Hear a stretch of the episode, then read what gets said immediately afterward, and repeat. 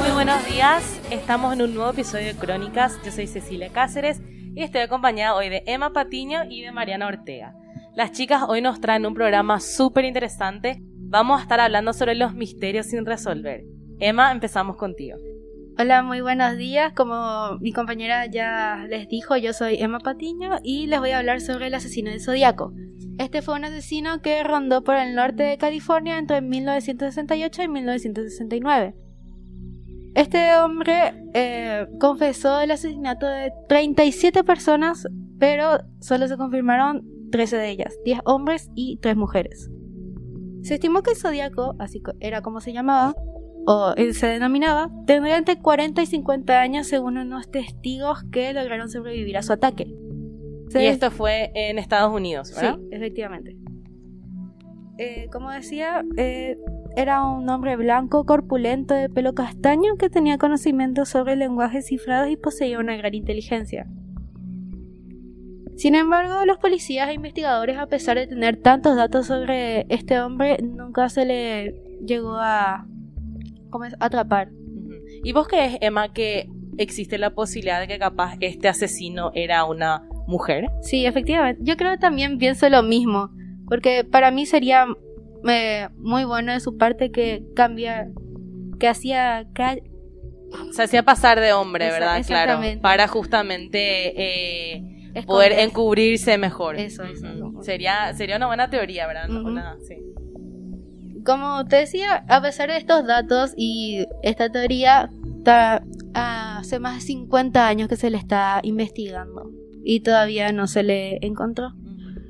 En 2003 se hicieron unas pruebas de huellas dactilares a un hombre que se llamaba Arthur Leigh Allen, que era el más sospechoso porque tenía más pruebas en contra de eso que él fuera este asesino. ¿Y en qué consistían estas pruebas que tenían en contra de, Arthur? Y que tenía un gran parecido con el hombre que se... A que le habían identificado las víctimas. Exactamente. Y bueno, como las, las pruebas eh, mostraban que él no era el hombre, se le dejó libre. Y Por su ADN. exactamente. Eh, y en 2004 se cerró la investigación, pero en 2007 se volvió a abrir esta investigación. ¿Porque surgieron nuevas pruebas o mm, porque se.? Sí, ah, por la nueva tecnología que les ayudaba. Claro, sí.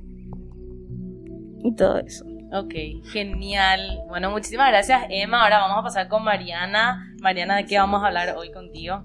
Hola, buenos días. Eh, yo les voy a hablar sobre la desaparición de Maylin McKen. Maylin Beth McKen era una niña de 3 años que desapareció en su cama en la noche 3 de mayo de 2007, en un departamento en Portugal. Madeline, procedente del Reino Unido, se encontraba de vacaciones con sus padres, Kate y, Gary McKen, sus hermanos mellizos de 2 años de edad y un grupo de amigos de la familia con sus respectivos hijos. Sus padres dejaron a los tres niños durmiendo aproximadamente a las 8 de la noche, mientras se fueron a cenar con sus amigos a un restaurante localizado a 50 metros de distancia aproximadamente del departamento.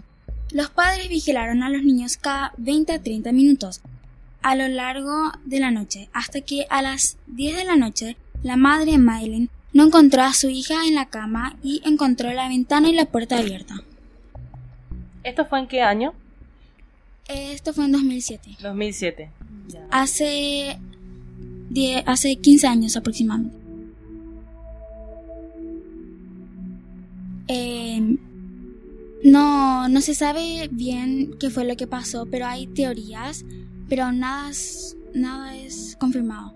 Una de las teorías, o sea, se llegó a creer que los padres mismos fueron los que los responsables de su desaparición e intentaron encubrirlo pero eh, esto fue descartado en ese mismo año porque no tenían las pruebas suficientes. ¿Y por qué vos pensás que existía esa teoría? O sea, ¿qué, qué podrían ganar los padres haciéndole desaparecer a su propia hija? Y no sé, yo creo que em, podían ganar algo haciendo eso, dinero. Así con los medios, capaz, claro. Ayuda financiera, ¿verdad? Sí. Que la gente capaz quería donar para ayudarle a encontrar a su hija. Sí, este, este caso se cerró en Portugal en 2011, Mm. pero ellos mismos siguieron con detectives privados y también eh, eh, hicieron una fundación para, para recuperar a su hija que recaudaron más de un millón de dinero que usaron para su propia casa en Inglaterra, porque salieron de Portugal y después siguieron con su vida en Inglaterra. Ok, ok. ¿Y vos tenés algunos datos de cómo está el caso ahora? Porque yo había leído, me parece, hace como, no sé, unos meses que salió algo referente al caso. No sé si ya cerraron completamente o...